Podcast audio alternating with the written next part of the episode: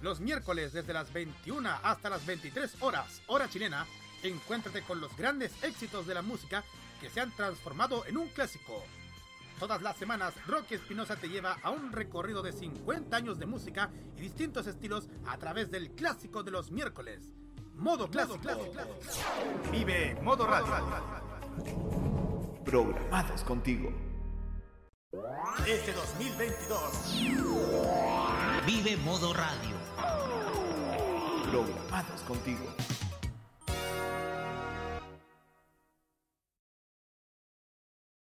Hay varios culpables en la crisis del fútbol chileno. Y no solamente me refiero a la gestión de Pablo Milad, el pésimo nivel de nuestra liga, el mal rendimiento de la selección y el papelón por el caso de Byron Castillo, sino que apunto yo a un factor muy importante, la hinchada. Durante este mundial, Chilevisión tomó una señal de recambio y puso una pareja femenina a transmitir los partidos, como son los casos de Rocío Ayala y Javier Naranjo. Y al parecer, mejor dicho, con toda seguridad, a los futboleros que todavía no entienden que los tiempos cambian e ignoran por completo que vivimos en el siglo XXI, no les agrada porque me han contado, y digo me han contado porque me datean mis colegas de otros medios, que han dicho cosas demasiado destructivas, incluso sacándole en cara su género femenino. Yo ayer me enteré de eso y me llevé una notable decepción respecto a los hinchas nacionales. Una persona como Ayala no merece el nivel de odiosidad que tiene que soportar a diario en esa cloaca del odio que es lo que va quedando actualmente de Twitter, al cual Elon Musk se, esmera en destruirlo tanto como los bots de ultraderecha. Luego pienso en que es la misma hinchada que acostumbra a tratarse de madres, zorras, monjas y otras palabras despectivas con género femenino y pienso, en realidad no me extraña. Los hinchas de fútbol son así de machistas. Y eso terminó por quedarme claro durante la jornada de ayer. Y es ahí donde yo apunto con el dedo y me hago responsable de lo que digo. Yo, Roberto Camaño, creador de este programa, en un personaje de la fauna futbolera de Twitter que acostumbra a comentar fútbol y dar chistes demasiado machistas y despectivos sobre Ayala. Usted, señor tío Peineta, que se escuda en la caricatura hacia un exdirector técnico de Wanderers, es el que lidera el odio contra Rocío Ayala. Que más encima, usted, señor, no tiene el valor de dar la cara y está cómodo en el anonimato de las redes sociales, que te dan esa garantía de escribir bajo el anonimato. Al parecer tú y tu secta avalan ese vejamen que se le hace a esta relatora. Parece que te da placer en el sentido de que nada te pone más feliz y contento que dañar a esta persona. Es ahí donde te pregunto, señor Peineta, porque ni siquiera sé cómo te llamas realmente. ¿Qué te hizo Rocío Ayala? Porque yo no veo nada malo en su figura. ¿Acaso dejó a su pareja sola con su hijo, como lo hizo el señor Israel? ¿Acaso cae en el ataque artero y sin pruebas como el autodenominado gurú, que tuvo luces y sombras, pero cuando le dieron la posibilidad de demostrar como de lo que pontificaba en radio y televisión, el cargo le quedó grande? ¿Acaso ella manejó borracha en un auto o se presentó en un, en un estado dubitativo en un programa de televisión como lo hizo el señor Solabarrieta? ¿O solo te molesta que sea mujer y pueda ser cuanto más profesional que los anteriormente nombrados? Si no es así, dígalo. De sus argumentos serios, contundentes, y yo podré entenderlo. Porque esos comentarios que le hacen a Ayala hablan más hablan más mal de ustedes que de ella. Sí, ustedes también son parte del problema del fútbol chileno. Ustedes son los que con esas palabras que no buscan otra cosa más que herir, se dedican a acabar un pozo sin fondo dentro del deporte rey en nuestro país. Ustedes son los que todos, ustedes que ustedes que todos los días minimizan a las mujeres y más sientan en el periodismo deportivo, como son los casos también de Verónica Bianchi, o de Grace Lascano, ustedes, sépanlo, también son parte del problema. Soy Roberto Camaño y así abrimos la cajita del Mundial. En estos tres años, Chile ha cambiado. Ante el pueblo y los pueblos de Chile, sí, prometo. Y la televisión da señales de cambio. Que yo también te encuentro la mujer más hermosa del mundo. pocas, pero las hay. Y hemos puesto sobre la pista a través del trabajo de estos grandes Sin embargo, la gente insiste en volver a la misma receta de antes. Hablé con un brujo y tiró las cartas y le aparecía que estaban separados y aparecía claramente que era por un factor económico. Sin el mismo éxito de hace 10 años. Pero claro, ahí sí. ¿Y qué es de la canción de Thriller de Michael Jackson? No, no, Oye, eh, sigan, sigan. Pero para ello regresa la voz más pop del dial online. De Roberto Camaño, junto a sus panelistas e invitados para comentar lo bueno, lo malo de la televisión y todo lo que tiene, le falta y le sobra. Comienza la cajita, aquí, en modo radio.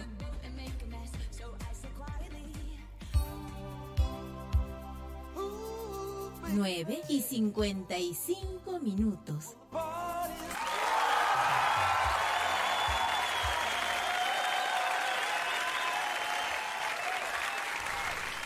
Así es, queridos amigos, eh, quizás ustedes acaban de escuchar la editorial más basada en la historia de este programa, pero creo que después de tres temporadas tengo, tengo la imperiosa necesidad de hacerlo de vez en cuando, queridos amigos. Muy buenas noches, estimados, bienvenidos. Cuando son las 21 horas con 56 minutos, disculpen el elegante retraso, como dice nuestro querido, nuestro querido Seba Arce, que estuvo en Denantes en Tolerancia Cerdo, pero ya estamos nosotros los que comentamos televisión, pero a la vez no buscamos cabinar, buscamos reflexionar sobre la televisión en esto que se llama la cajita del mundial. Que hoy día, más que el mundial, va a hablar de algo que rima con mundial, que es el festival. Linda, linda la, linda, el- linda la intro que le hice, ¿no? Vamos a hablar de festival, pero también vamos a hablar de, un esquema nuevo que se lanzó hoy día a través de Uchile TV. Hoy día estamos a media máquina, y no solo a media máquina por el tema del computador, como ustedes bien, como varios de ustedes lo saben. Sin embargo, sin embargo, acabo de dar con el problema, muchachos. Acabo de dar por- con el problema y agradezco a mi queridísimo amigo Juan Esteban Valenzuela que me dijo que el problema no era no era el rendimiento de la RAM ni, ni el procesador ni nada, sino que un parche. Así que señores de Microsoft, ve- me embarraron casi un mes de, de programa en la radio, pero na- nada que no se pueda arreglar, lo único que no se puede arreglar es la muerte, pero acá estamos en este espacio, en esta linda tribuna de opinión que hoy día está en un tono de celebración, porque tanto que tanto lo que nosotros pedíamos y demandábamos al festival y a la televisión chilena en general, hoy día estamos de fiesta. ¿Y cómo estamos de fiesta? Eh, debido a las confirmaciones del Festival de Viña del Mar. Pero eso lo vamos a, a revelar en el siguiente bloque porque vamos a saludar primero que nada a quienes están siempre en, este, en esta transmisión. Hoy día estamos con un panel especial para comentar lo que significan estas, estas confirmaciones en Viña 2023. Y quiero partir primero que nada con el que más sabe, con el que siempre digo, el hombre que trae la cultura a este programa, Hugo Esteban Cáez Navarro, bienvenido. Don Roberto Aristides Camaño Riquelme, como corresponde con el nombre completo. Buenas noches, ¿cómo está? ¿Cómo están todos? Aquí estamos, una noche especial, diferente, con, con un panel bastante, bastante novedoso, pero con muchas ganas de hablar, con muchas ganas de interactuar y con muchas ganas de opinar sobre lo que está ocurriendo en el Festival de Viña, lo que va a ocurrir en el Festival de Viña y esta sorpresa y esta confirmación de un artista que se pensaba por mucho tiempo que iba a venir y que por fin viene. Así es, queridos amigos. Eh, ustedes comprenderán que eh, hoy día tenemos un panel distinto en este programa. Sin embargo, hay algo que no cambia. Este es el único panel sobre televisión que no está funado. Bienvenido, Jaime Betanzo. Gracias Roberto, buenas noches a todos nuevamente. Saludos al panel que está participando hoy día. Y bueno, aquí estamos para comentar muchas cosas de lo que de lo que respecta, tal como tú lo dijiste, tenemos novedades del Festival de Viña del Mar. Ya hay organización, al menos de programación, y ya se viene la venta de entradas que comienza esta semana. Por lo tanto, habrá mucha tela que cortar respecto al certamen y un poco eh, de lo también de lo que se ven- de lo que hemos hablado de esta Copa del Mundo. Y te tengo una novedad respecto a radio. A ver, a ver, a ver.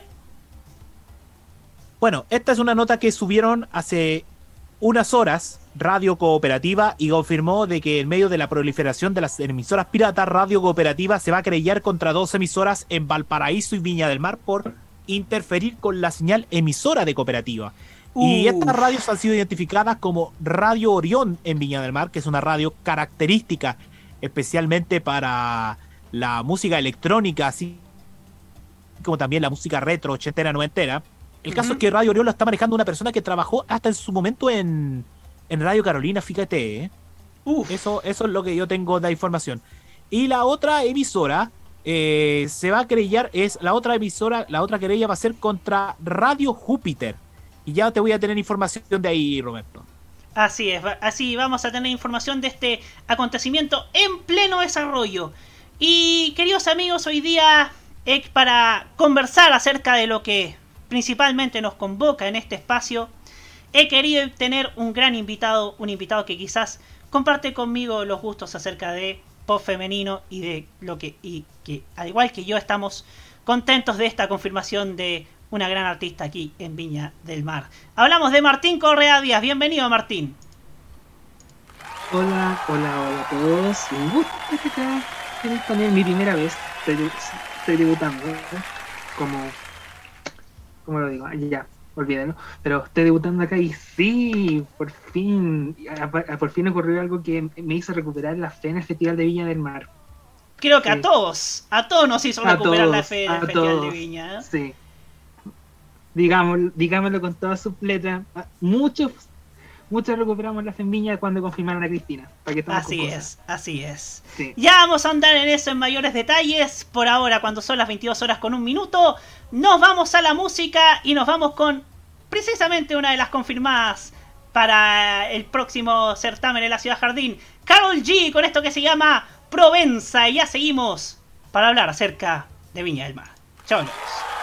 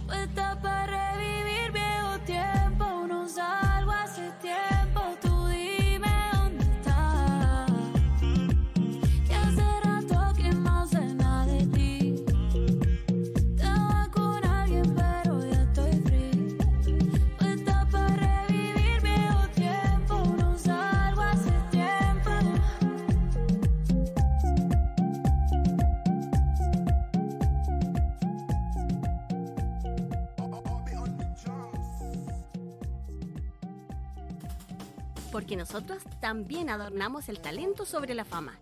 Sigue escuchando La Cajita en modo radio.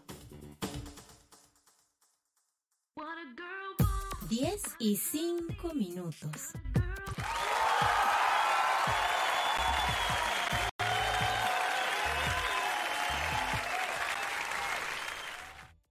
Cuesta, cuesta estar a media máquina en este, en este programa, pero bueno, ustedes saben que la tecnología a veces nos pilla y nos pilla, nos pilla mal, pero a veces también eh, creemos que es bueno, es bueno estar con ustedes también como cada semana con esta gran noticia que nos brindó el jueves pasado la comisión organizadora del Festival de Viña del Mar.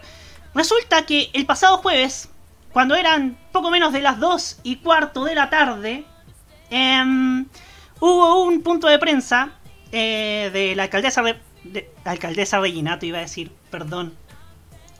Sabrán ustedes que yo estoy bastante feliz que yo acabo de confundir a Ripamonte con la alcaldesa Reginato. Con la ex alcaldesa Reginato, perdón.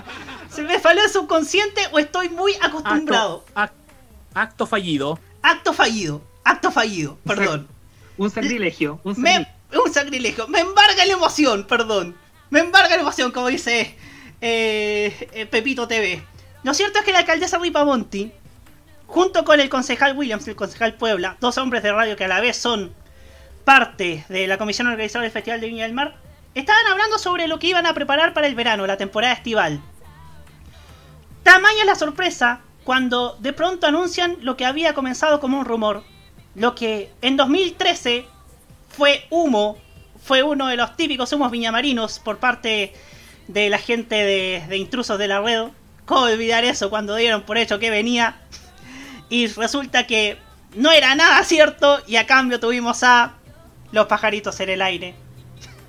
Te supo eso, pero la verdad es que es que desde entonces, bueno, a mediados de año hubo una entrevista en Culto de la Tercera que mencionaba que a esta artista siempre la han querido traer y nunca se ha dado la oportunidad.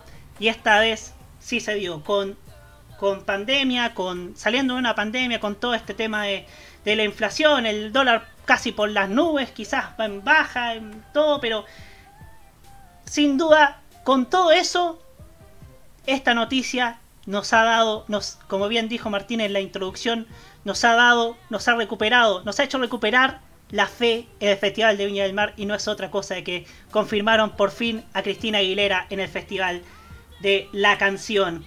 Y no solamente eso, no solamente eso, porque hay varios factores, hay varias conjeturas que hacen que esta noticia sea bastante buena. La primera es que desde 2017 que no hay artistas anglo femeninas.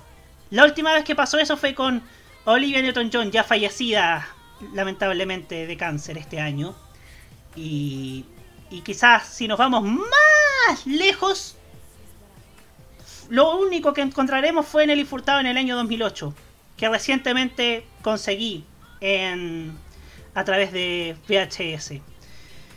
Y una de las una de las cosas que yo dije fue que esta comisión organizadora está apostando por algo distinto. Está apostando quizás por lo, como lo que se venía anunciando, lo que venía anunciando quizás la misma alcaldesa Ripamonti en un, en un minuto, que iban a hacer un festival completamente distinto, más, más enfocado quizás en lo juvenil. Y en parte lo está cumpliendo. Con Cristina Aguilera, con Carol G, tenemos a Nicky Nicole, tenemos a Polimá, tenemos a eh, Paloma Mami. eh, y sin duda alguna, y ojo, Cristina Aguilera va a cantar en la misma noche que Polimá West Coast. Imagínense, imagínense la locura que va a hacer eso.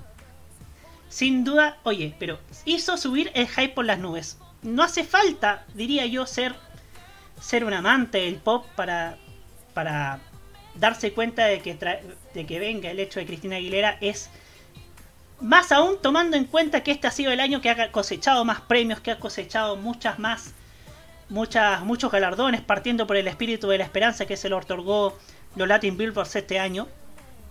En ese sentido, han- están apostando a ganador y, han- y han logrado concretar un sueño que tenían varios de sus fanáticos, porque recordemos también que ya, que ya quizás no quizás en entre 2002 y 2000 y este año nunca ha hecho shows en Latinoamérica, rara vez ha hecho shows, quizás en Brasil, pero esta va a ser la primera vez y esta va a ser sin duda la vez en que va a estar en la Quinta Vergara.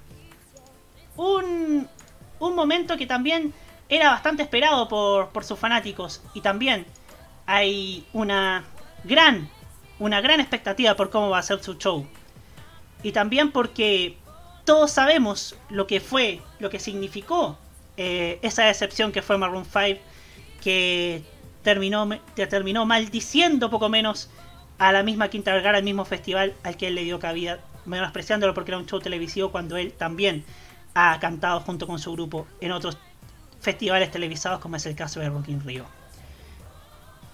Acá con Cristina Aguilera creo que va a ser diferente.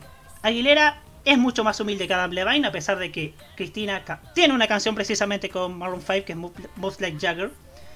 Y sin duda que esta noticia, como bien lo decíamos, nos hizo recuperar la fe en, la, en el Festival de Viña del Mar. Algo que quizás muchos no daban crédito, pero que sin duda nos hace recuperar no solamente la fe en la quinta, sino que también la fe en, en la misma industria televisiva. Reticente a traer divas pop, factores hay, monetario, eh, quizás resquemores por cuánta audiencia va a tener, pero ustedes saben el dicho, quien no se arriesga no cruza el río. Y acá, antes de dar el pase a nuestro panel, quiero felicitar con mucho cariño y con mucho respeto a la gente de TVN, a la gente de TVN, a la gente de Canal 13 que después de que se confirmara esta noticia en los matinales al día siguiente, al margen de este horrible paro de los camioneros, que lo único que, que- causó fue que se pelearan los camioneros con Julio César, eso al margen, eso al margen. Lo que generó esta noticia fue, por ejemplo, varias cosas. Una mesa de panel en el matinal de TVN, que yo aplaudo que hayan hecho, porque por fin se están enfocando en la música, algo que también hemos, hemos constatado. Quizás juega a favor de que todavía no esté definida 100% la parrilla de humoristas. Que eso se va a ver con prontitud, esperemos, el próximo mes cuando se lance previamente el Festival de Viña. Lo mismo pasó con Canal 13, que tuvo una mesa con Paulina Ninde Cardona, ex animadora por varios años del festival, y también con el experto en música, con ese gran experto en música llamado Cristóbal García Huidobro. ¡Cuec! Y también... Menos mal que nos pusieron a el gran experto en música Ian Pugin. Ian weón. Pero fuera de eso, los otros canales, salvo Chilevisión, que se, de- que se dedicaron a armar pelea entre camioneros y Julio César, hubo unos lienzos quizás barra bravismo puro en, en ese nefasto gremio. Resulta que el Mega también se sumó a ese buque. Y usted se preguntará, ¿Mega? Sí, de verdad. Contrataron a Andrés Cañulev. Bueno, los ex Melate están deambulando por, por alguna razón, por alguna extraña razón, por el mucho gusto. Pero no cabe, pero en ese sentido Cañulev no solamente habló sobre lo que significa Cristina Aguilera, sino que también sobre recordando festivales antiguos. Por alguna extraña razón, en mucho gusto han estado revisando los festivales de la etapa megavisiva. Ustedes saben, 94 al 99. Quizás hay un mensaje entre líneas, no sé. No lo tengo claro cuáles son las pretensiones de Carlos Heller. O de, la gente de mucho gusto de Mega. Lo que sí tengo claro es que, bueno, también destacar que hasta ahora Chile también habló al respecto de, de estas confirmaciones. Y eso es muy bueno, que se estén centrando, que le estén dando real importancia a los artistas que vienen al festival. Por fin, por Dios, que hacía falta, ¿no? Y un raspacachos también a los dos programas de Farándula Outsider que quedan. Uno del canal 5 y otro del canal 123 de Movistar, que parece que todavía no les llegó la información, todavía no se han por enterados, no sé qué pasa. Pero todavía siguen encerrados en su mundo, no sé. Tal vez no tengan ganas de cubrir el festival como años anteriores. Quizás a la larga eso es hasta bueno. Pero también, eh, pero también, quizás mientras más lejos estén de ellos mejor. Pero sin duda alguna que la confirmación de Cristina Aguilera nos abre la esperanza de que se viene un gran, gran festival. Ahora damos el pase a las opiniones partiendo por Hugo Cárez Navarro. Bueno, es un... Lo puedo analizar desde una perspectiva más, más, más, más alejada del mundo del pop, que personalmente no, no, no tengo mucha afinidad. Ustedes reconocerán que Roberto sí tiene una gran inclinación hacia el pop y, y quedó acá. Pero yo, evidentemente, tengo una posición bastante similar, de todos modos, a la que tiene Roberto.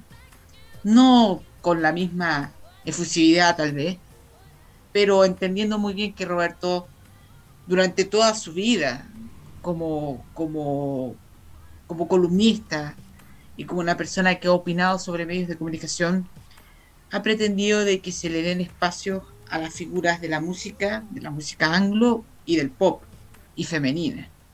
Entonces, claramente lo que Roberto ha estado buscando por 15 años eh, se está comenzando a cumplir. Y, y, eso es positivo para él, para, para sus objetivos, para sus propósitos y para un camino que él ha trazado por tanto tiempo, que es cómo buscar alguna alternativa para la televisión chilena, que es lo que nos hace todas las, nos hace reunir Roberto todas las semanas en este programa y lo que nos hace reunir Roberto a través de su sitio. Cómo buscar una alternativa para que la televisión chilena cambie, para que los mecanismos de la televisión chilena para apelar al público comiencen a cambiar, para que se cambie del escándalo al talento, a la creatividad, a la creación. Algunos no lo toman así porque creen que el chileno es medio promedio y solamente busca eh, el, el, éxito fácil. -huh. Aún creen que la mente del chileno es de un preadolescente, que solamente busca la pelea nada más. Hay que tratar de cambiar un poco eso.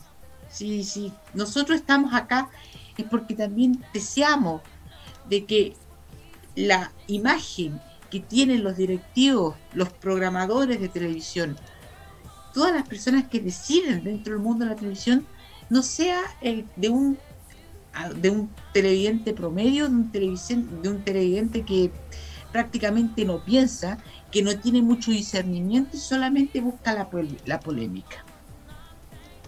Nosotros estamos en contra de eso, en contra de esa, de esa percepción que algunos tienen de lo que es la gente, de lo que es el común de las personas. Y nos resistimos de una manera tajante y categórica. Por eso estas noticias son positivas. Ayudan a que se pueda entregar un evento como el Festival de Viña, que pueda entregar una figura de realce internacional. Claro, muchos van a decir, Cristina Aguilera ya no es la Cristina Aguilera del 2000. Que si hubiesen invitado a Cristina Aguilera el año 2000 hubiese sido una revolución. Pero aún tiene bastante fanaticada y tiene eh, fan club y tiene también un público nostálgico del pop de los primeros años del 2000, finales de los 90, que fueron muy fuertes en su momento, que van a tener la disposición de ir y, a, y pagar su boleta e ir al festival. Porque además eso también nos importa mucho. Y esto parafraseando a lo que está ocurriendo en el Mundial. Las entradas son muy importantes para reflejar el éxito de un evento tener una quinta vergana llena refleja algo muy importante, que existe mucho interés de la gente en ir al festival.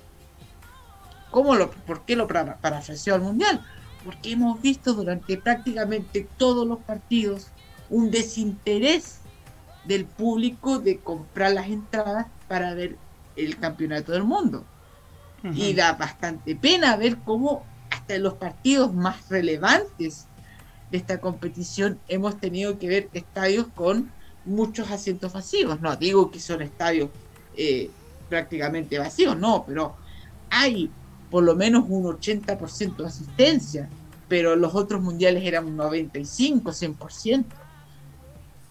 Entonces, claro, cuando uno ve el festival, uno piensa al tiro en la reacción natural de la gente, del, del, típico cliente promedio, del famoso chileno que nunca, nunca ha estado conforme con una parrilla del Festival de Viña, excepto prácticamente una ocasión que fue el año 81. Siempre la gente está insatisfecha. Pero ese, ese, esa evaluación tan general, pero también tan, tan pública y tan popular en cierto sentido, nos hace como por ejemplo, nos hace eh, alejar del bosque. Los, los árboles que nos hacen alejar del bosque.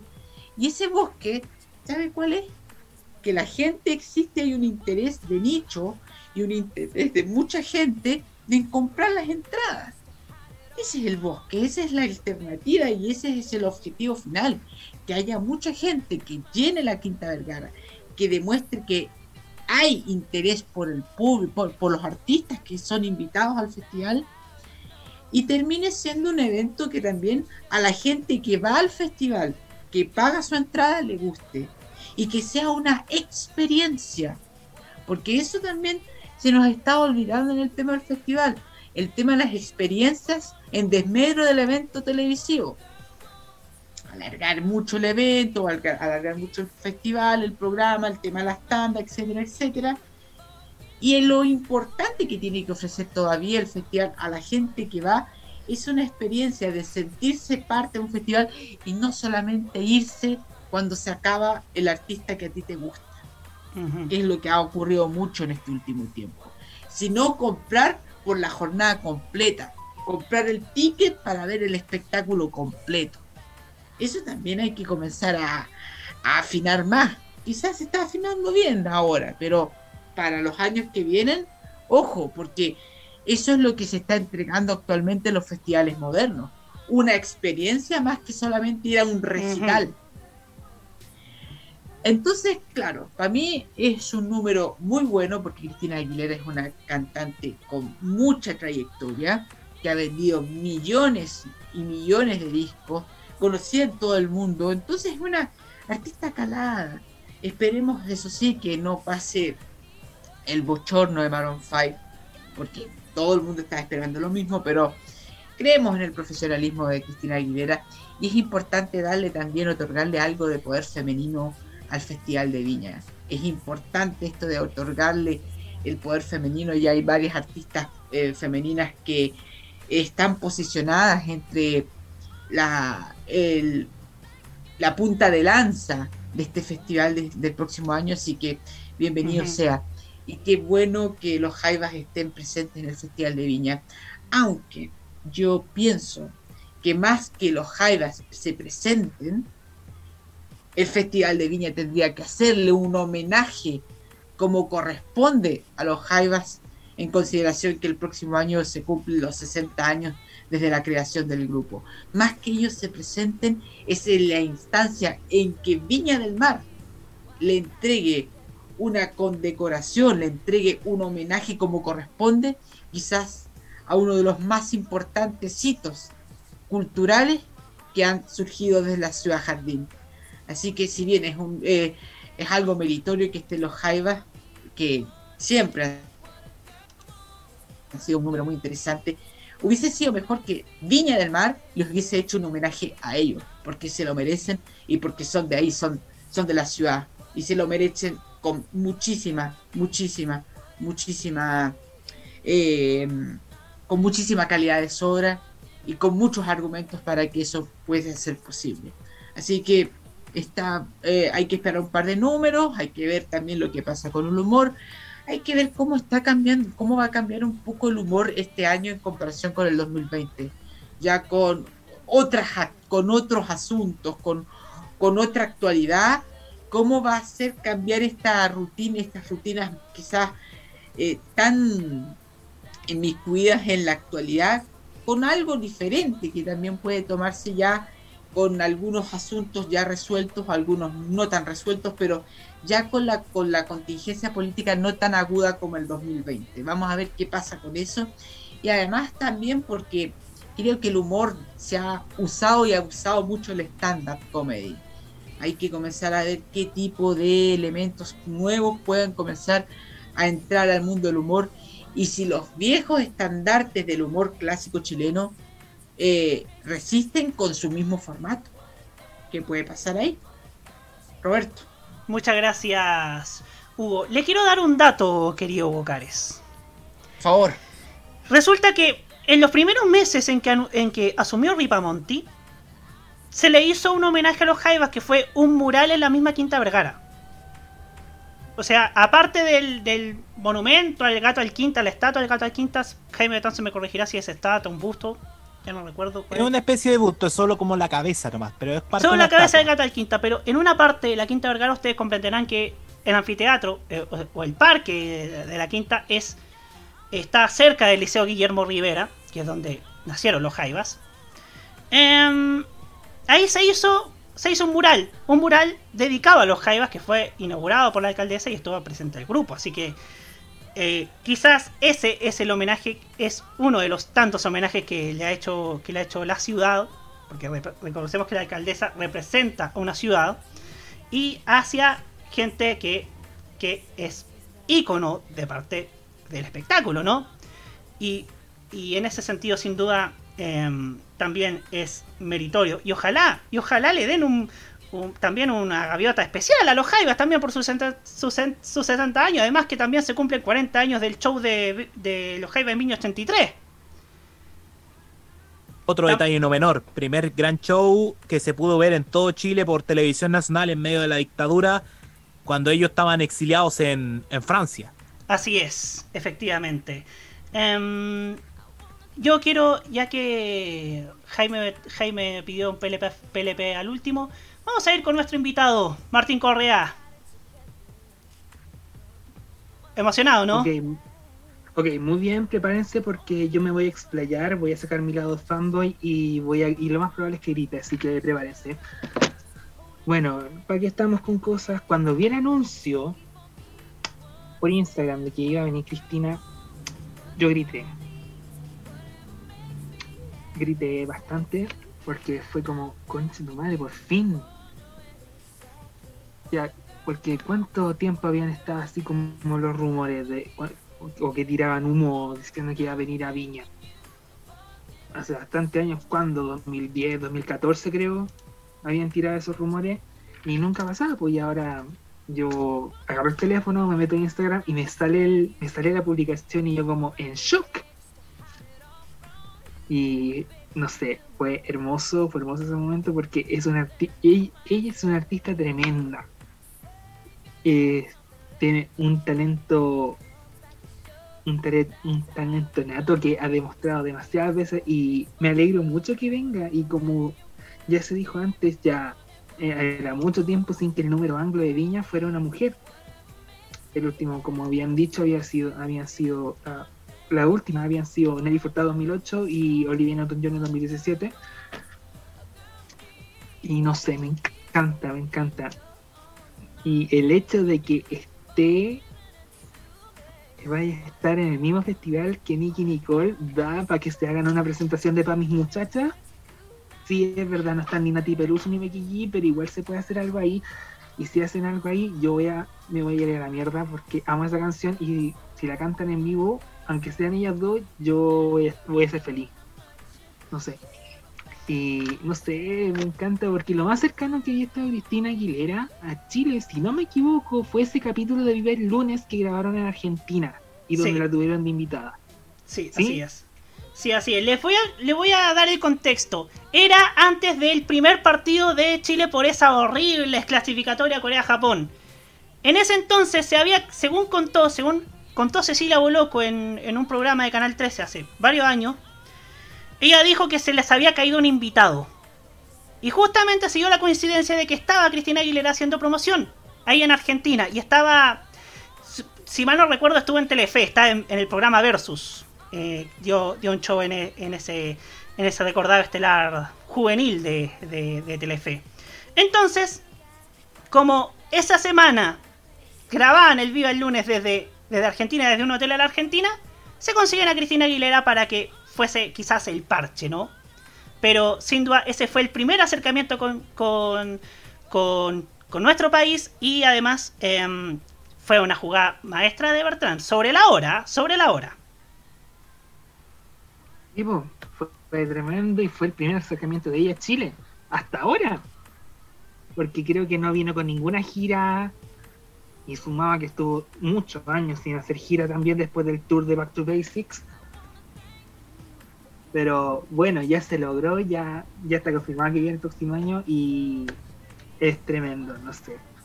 Y aquí me voy a poner un poquito más personal, porque yo a Cristina la había empezado a escuchar 2017-2018, así finales de mi adolescencia, y me marcó mucho porque tiene canciones muy buenas, muy bonitas, muy así, que te empoderan, que te, que te hacen llorar y no sé, es una artista tremenda, así que yo estoy feliz de que venga y es que- ojalá que esto de pie a que vengan más artistas de este tipo. Y también como dijeron antes, fue genial ver a los a los matinales hablando de esto, hablando de Cristina. Fue como ¡Ah! La TV chilena hablando de gente con talento, aleluya. Dígame si no estoy en lo correcto. O sea, yo no lo creía, yo no lo creía. Yo, y a mí que me tocó ver el ver- verlo después en Zapping con el replay a través de TVN, yo dije, "Esta- al fin están haciendo las cosas bien. Bueno, el canal, eh, son los canales organizadores más Mega, que a lo mejor tendrá algunos intereses detrás. Con, con Mega nunca se sabe, pero... Como siempre. Pero... O sea, o Fue sea, como tú lo gigante. dices, sí, fue gigante. Como tú lo dices, de TVN y Canal 13, ok, se entiende, son los organizadores. Ya, tenían que hablar sí o sí del tema. Pero cuando vi, cuando supe que Mega también habló del tema, fue como, me provocó el igual o un shock, un shock igual o peor que cuando fue Anita a presentarse en vivo al mucho gusto. Hay mucho gusto. Sí. ¿Y cuándo vino la Anita al mucho gusto? Me atrevería a decir Fue- que fue por el mismo tiempo en que, en que Mega estaba dando totalmente diva. Estoy seguro que fue por la 2018, misma época. 2018, Exacto. fines de 2018. Faltaban pocos días para la Teletón de esa... Faltaban pocos días para esa Teletón, de hecho. Sí, fue la- por la misma época entonces, porque cuando daban totalmente diva, todavía estaban dando si yo fuera rico, porque me acuerdo de eso.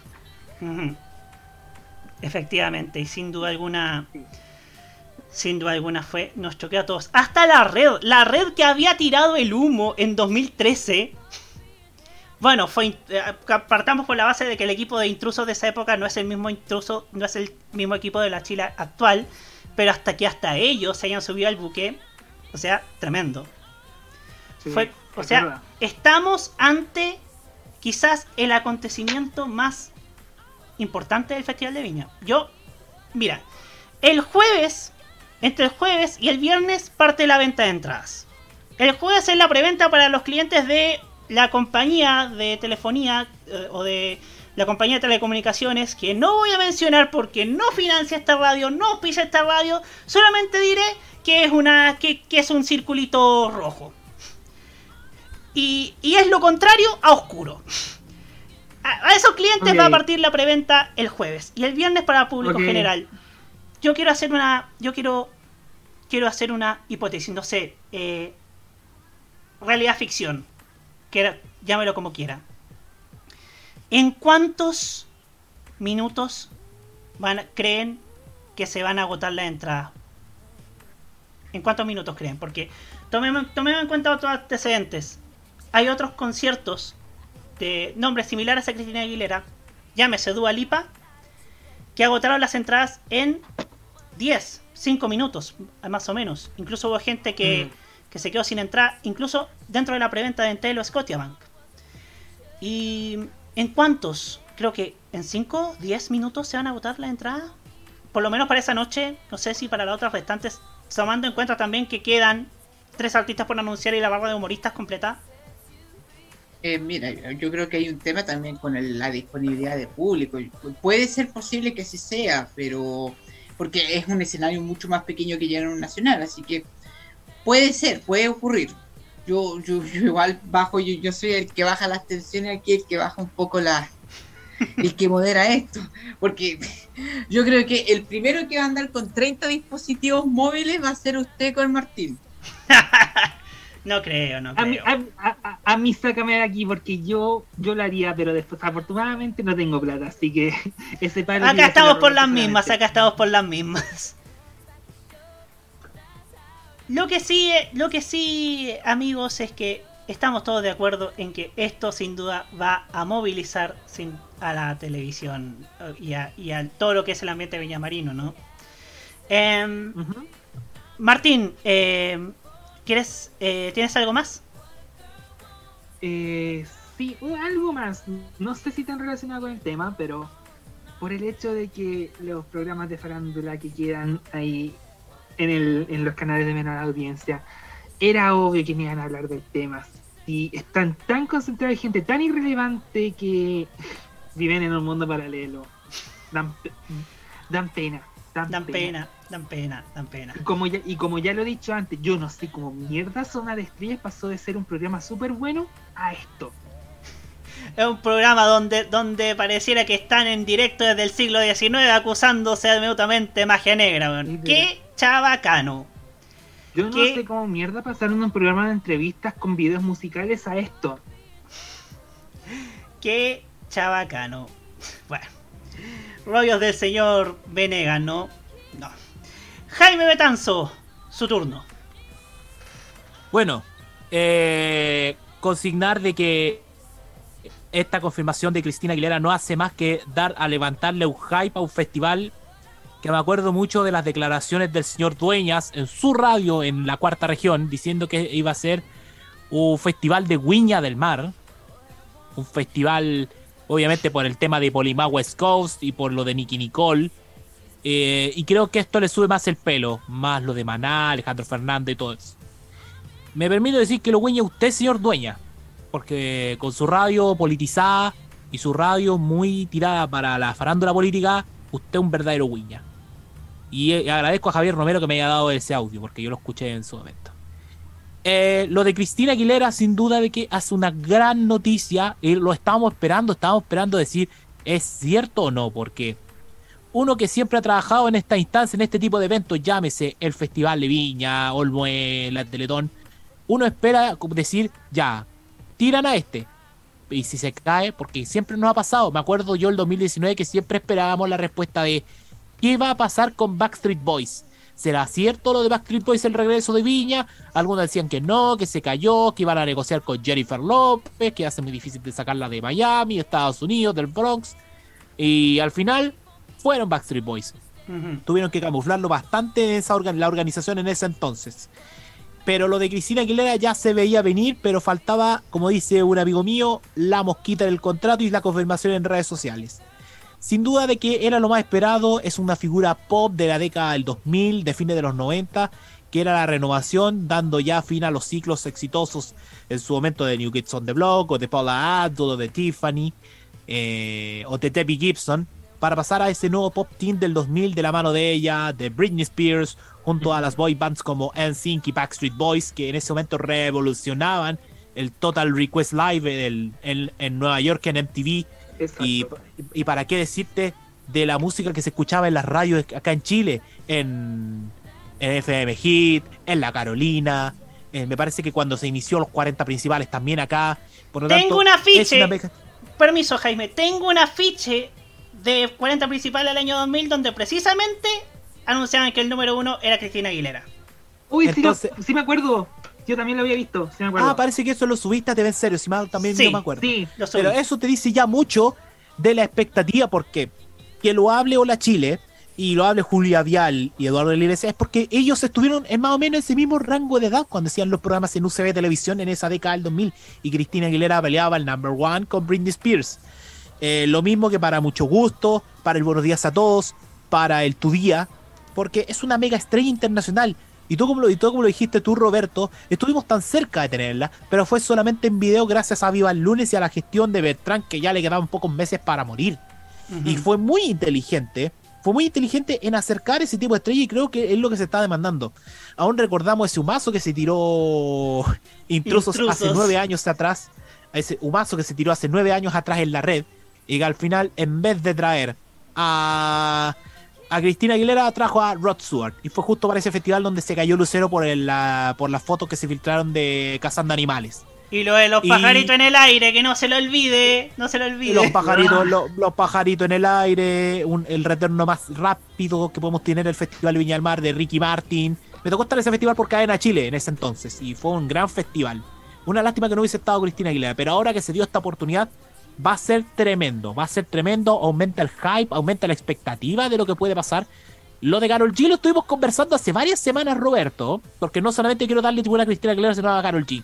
Hace varias semanas aquí con, con Hugo, me acuerdo que con Roque Espinosa eh, y, y contigo, analizamos qué puede ser Carol G. Yo te dije todas las posibilidades, porque recordemos que fue Bizarro quien la trajo a nuestro país para sus dos conciertos en el Movistar Arena. Además, antes del festival tiene que cumplir sus compromisos musicales en los Estados Unidos. Por lo tanto, la intérprete de temas como Bichota, Provenza, Gatúbela o Dot Bichai ya se veía venir al Festival de Viña Mar. Lo que pasa es que la gente todavía está esperando para saber cuál va a ser otro número juvenil. O, o ya desistieron de Daddy Yankee o van a intentar con otro artista. Y lo de los Jaivas es un, es un mérito, son 60 años de trayectoria que justamente parten el próximo año y para mí ya comenzaron. Este año celebraron nuevamente el aniversario de las alturas de Machu Picchu, uno de sus discos más exitosos y además su mejor producción de la mano de los poemas de Neruda. Por lo tanto, eh, Y que también tuvo un especial en Canal 13. de la mano de Reinaldo Sepúlveda con la aparición del, del hoy todólogo Mario Vargas Llosa. Otro todólogo más como el, como el señor García Huidor en, en el 13. Y, y, esto, va- y esto va a ser sin duda también un gran recuerdo para dos integrantes que ya no están. Para Gabriel Parra y para el Gato Alquinta, que como tú lo dijiste ya tiene su espacio en la Quinta Vergara. Porque además un dato no menor es que ellos estudiaron a metros de la Quinta Vergara, estudiaron en el Liceo Guillermo Rivera, que él está a una cuadra, a la vuelta de la Quinta Vergara. Y recordémosle a la gente que ya está lista la programación de Viña, por si van a, van a buscar las entradas. El domingo Atención. 19. Domingo 19 es Noche Urbana Femenina de la mano de Carol G y Paloma Mami. Así lo vamos a bautizar porque acuérdate que teníamos bautizadas diferentes noches en modoray.cl cuando estábamos en el festival. Lunes 20, aún no podemos decir qué tipo de noche va a ser esta, sino que eh, porque por ahora solamente tenemos la confirmación de Maná. Tenemos la confirmación de Maná por ahora. El martes 21 se confirmaron los shows de Alejandro Fernández y Los Jaivas. El miércoles 22 aún no hay nada definido. Aún no hay nada definido porque faltan dos artistas por confirmar. El jueves 23 va a ser otra noche juvenil. Aunque antiguamente era la noche anglo cuando eran los festivales de televisión. Con Cristina Aguilera y con Polema West Coast. No quiero pensar, ojalá yo esté me equivocado. Ojalá yo me equivoque en esta oportunidad. Pero ojalá no pase lo que pasó con Backstreet Boys y con Kamic, donde el público que fue a ver a Backstreet Boys se fue inmediatamente para eh, despu- de- a- antes de la rutina humorística Uf. y del show de Cami Gallardo. Fue terrible. Oh, Viernes terrible. 24. De- permiso. Desde ese entonces le agarré odio. O sea, le agarré, no sé, no sé cómo llamarlo, pero cómo buitrean los programas de farándula con ese, con ese sentido. Yo siento, en ese sentido, cada vez que lo recuerdo, como que me da náuseas. Eso. No vale la pena recordarlo. Porque, vale la pena. porque primero que todo es otro tipo de, de fanaticada. Lo que hacen es, obviamente, eso es, eh, eso es tropicalismo, eso es bananerismo absoluto. eh, noticia tendenciosa, por lo tanto no vale la pena, porque todos sabíamos de que podía ocurrir eso. Y por último, viernes 24, noche final, va a ser otra noche juvenil de la mano de Camilo y Nicky Nicole. Las ventas de entrada, como lo comentamos, comienza esta semana y va a comenzar para los clientes de la compañía telefónica que pagó más de 3 mil millones por la publicidad en el Festival de Viña del Mar. Solamente eso voy a detallar. Y que, y que tiene, pero- y- perdón, y que además tiene una, y que además tiene una bolita gigante saliendo del túnel Loprado. y que antes tenía publicidad en la vieja torre cercana en, Ca en Calle Valparaíso a la altura del portal Álamos, que antes era de una bebida gaseosa. Pero volviendo al tema, para ya cerrar, lo de Cristina Aguilera aumenta más el hype de lo que va a ser este festival de Viña del Mar, un festival que se va a caracterizar obviamente por un público en recesión, aunque no creo que se note tanto si yo creo que... Yo voy a decirlo al tiro de la pregunta que hizo Hugo y que hiciste tú Roberto y también Martín. ¿Cuántos van a agotar la entrada? Yo te doy un máximo de 10 minutos por 10 minutos porque la expectativa con la clase de artistas que van, yo creo que los únicos artistas que van a estar rezagados y un poco lentos en su venta van a ser los del lunes 20, martes 21 y miércoles 22, porque las noches del viernes, de la noche del domingo de Carol G, Paloma Mami, tanto la de Cristina Aguilera y Polima como la, del, la de Camilo y Nicky Nicole van a ser de venta rápida. Como yo dije, solamente faltan tres artistas musicales por confirmar, más los siete humoristas, más los seis humoristas por cada noche de festival, y eso va a ser clave, pero esperamos que, pero los humoristas, como he sabido, habitualmente esos están listos ya para diciembre. Se han adelantado algunos nombres que han tirado algunos medios, se habló nuevamente de Jorge Alice, se habló de Iván Arenas, el profesor Rosa, con su stand-up comedy, pero se ha hablado incluso de Álvaro Salas. De Álvaro Salas, que recordemos fue eh, designado como Premio Nacional de Humor este año por una universidad chilena. Por lo tanto, vamos a tener que esperar al mes, en dos o tres semanas más, ya podemos tener algo delineado al Festival Ñuñoa. Aunque, aunque, uno nunca, si ven que hay algo que no está listo, siempre se extiende hasta la, hasta la segunda semana de enero, como pasó el 2019 con Backstreet Boys. Ajá. Ah, y ojo, y ojo, dijo alguien de la comisión organizadora que el 85% de la parrilla iba a estar por lo menos antes de la primera quincena de diciembre. Eso ya dice mucho. Y que esperemos que sea así. Y recordemos que no solamente la comisión organizadora manda.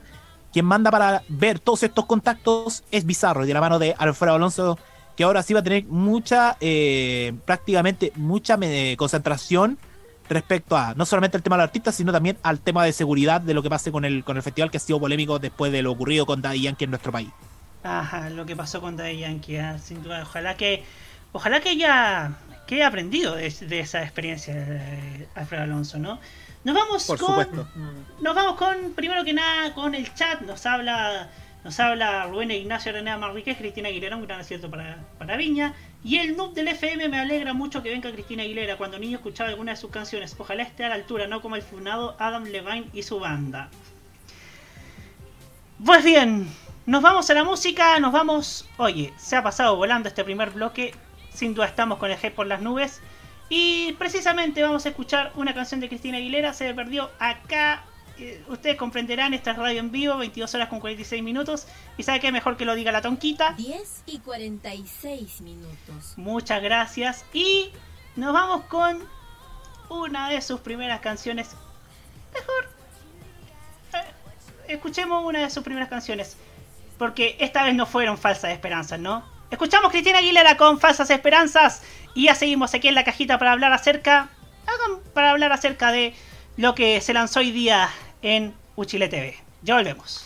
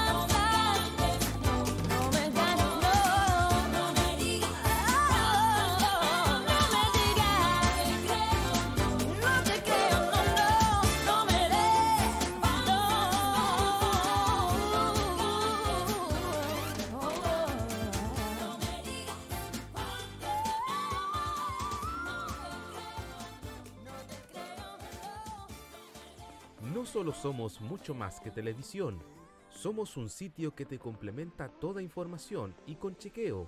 Somos un programa en YouTube donde la libertad de crear, pensar y criticar con fundamentos es válido. Un programa radial donde tú puedes tener cabida. Un espacio multiplataforma donde informamos y reflexionamos. TVenserio.com Somos mucho más que televisión. Prográmate con los clásicos. Los miércoles desde las 21 hasta las 23 horas, hora chilena, encuéntrate con los grandes éxitos de la música que se han transformado en un clásico. Todas las semanas, Rocky Espinosa te lleva a un recorrido de 50 años de música y distintos estilos a través del clásico de los miércoles. Modo clásico. Vive Modo Radio. Programados contigo. Un viaje a sus recuerdos es lo que les ofrece Archivos en VHS en su canal de YouTube. Descubra cómo la televisión era totalmente distinta a hoy en nuestro extenso material de archivo. También síganos en nuestras redes sociales. Archivos en VHS, la zona de tus recuerdos. Prográmate con la diversión. Desde ahora, las noches de los martes son para pasarlo caballo. La conversación nocturna, los recuerdos, las curiosidades y la mejor música llegan junto a la compañía de Segundo Fernández, Walter Uviedo y DJ Ancianeque.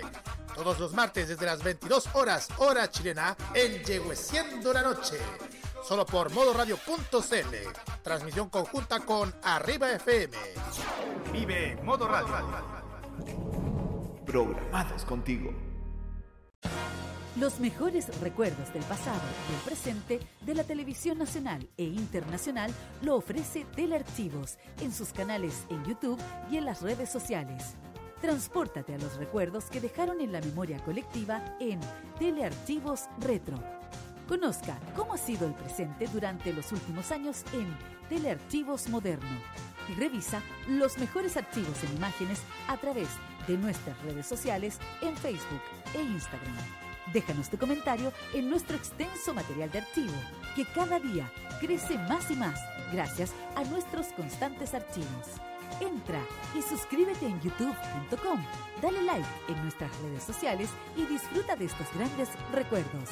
Telearchivos, rescatando el pasado y el presente de nuestras vidas.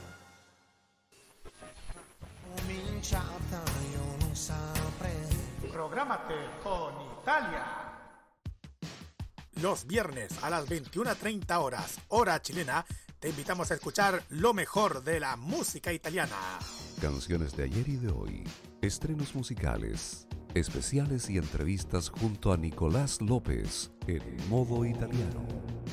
Este 2022 vive Modo Radio, programados contigo. Noticias, información y opinión de una manera divertida e irreverente. Informado solo por Modo Radio. Programados contigo.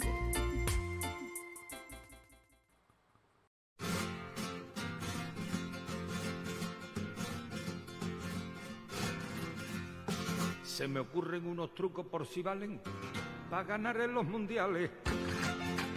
10 y 54 minutos. Necesario esto.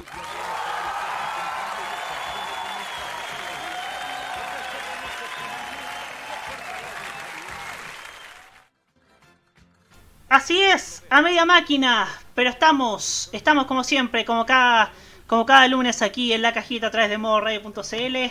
Despedimos a Martín Correa que estuvo acompañándonos hoy día en este programa, en este programa tan especial como lo es la confirmación de Cristina Aguilera en el Festival de Viña. Y hay otra noticia que también nos gustaría destacar, como somos personas, como nos gusta, como nos gusta la televisión, también queremos ver qué es lo que ofrecen otros canales aparte de los tradicionales.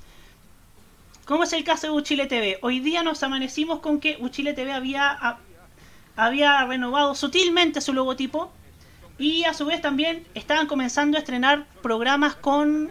Estaban, le estrenaron un nuevo un nuevo mm, locutorio, un nuevo estudio, si se le quiere decir, a Radio Análisis, este, este informativo que se emite en conjunto con, con la radio de la Universidad de Chile, la 102.5 FM. Em, también eh, hace poco, hace pocas horas, a las 7 y media para ser exactos, se realizó la, el lanzamiento de la nueva programación del canal para el año 2023. Se presentó esta nueva imagen. Hay un, en un diario de circulación nacional apareció una ficha que decía que en un Chile TV había más por ver. Em, y que también eh, eh, un panelista de este programa que hoy día no, no nos ha podido acompañar, como lo es Nicolás Eduardo López. Una de sus críticas era que los programas de Uchile TV en su mayoría se hacían en base a Zoom. Eh, hoy día con Ojo Clínico, el programa de medicina que se hace en Uchile TV, em, empezó a hacerse ya con un estudio propio, un estudio por algo hace pocas semanas, hace pocos meses mejor dicho, hablábamos de que estaban buscando personal, estaban buscando directores, estaban buscando equipo de tras balinas y estaban buscando técnicos y, y un, cuanto, un cuanto más, ¿no? Creo que se están comenzando a vislumbrar, se está comenzando a agarrar vuelo este proyecto de Chile TV, este proyecto de Alicia Cherson, que está tratando de llevar a cabo en el canal, el nuevo canal azul, muchachos. Em, por ahora, ¿quién, ¿quién quiere hablar? Hugo Cárez Navarro, su turno. Qué bueno que igual avance el proyecto del canal de, la Universidad de Chile, porque hemos nosotros sido de los pocos medios que ha tratado de hacer un seguimiento bastante profundo a este tema.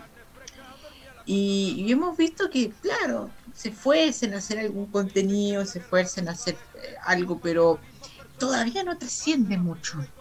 Y eso yo creo que de todos modos eh, puede perjudicar un poco eh, eh, el, el, incentivo de generar un medio que también tiene que comenzar a salir un poco de, esta de esta vocación más o menos académica y pensar de que este proyecto tiene que ser un proyecto mucho más amplio, mucho más, más, más ambicioso. Pero yo pienso que aquí más allá de, de los objetivos o de la programación, acá tiene que haber un tema importante que tiene que ver con el financiamiento, porque financiar un canal de televisión no es muy fácil. Y si quieres hacer un canal de televisión más encima vinculado al alero de la Universidad de Chile, que es una institución muy potente, tienes que hacer algo muy grande. Y, claro, aquí yo quiero juntar todo esto con, con lo que se está discutiendo actualmente por parte del gobierno en materia de lo que va a ser la política de gobierno con, eh, con, los medios de comunicación. Hay una discusión bastante intensa eh, relativa a la divulgación de noticias falsas que está promoviendo, por ejemplo, la Secretaría General de Gobierno, en tal de, de crear mesas con, con, diversas instituciones, con diversas entidades, para tratar de evitar el tema de las fake news, pero más allá de eso, hay un propósito eh, más o menos cimentado por parte de, la vocera de gobierno de generar una política de, medios de comunicación. Yo creo que la mejor política de medios de comunicación, más que crear nuevos medios, es tratar de fomentar aquellos medios que ya están establecidos y que pueden servir en cierto modo de ayuda a una dimensión mucho más compleja de lo que es la televisión porque como lo habíamos lo había dicho en el anterior bloque, tenemos que quebrar la perspectiva de la televisión simplemente como una televisión presentada a menores de edad, a gente adolescente, a gente que tiene pensamiento promedio. Tenemos que superar ese, eh, esa perspectiva, tenemos que superar esa imagen del televidente promedio, porque el televidente promedio también tiene algo mucho más de pensamiento y de razonamiento crítico. Y ahí está lo que pueden aportar las universidades. Y ahí es donde podemos enganchar una red de universidad, una red de televisión universitaria que va más allá de esto de, operar de manera independiente, porque hay algunas universidades que sí se están uniendo, pero especialmente fuera de Santiago, pero si tratamos de unir, de encargar cada una de las universidades, especialmente las universidades tradicionales, las que forman parte del, del Consejo Rectores, podemos hacer algo bastante positivo y bastante interesante. Y bastante más convocatorio y bastante más atractivo al público y que llame más la atención.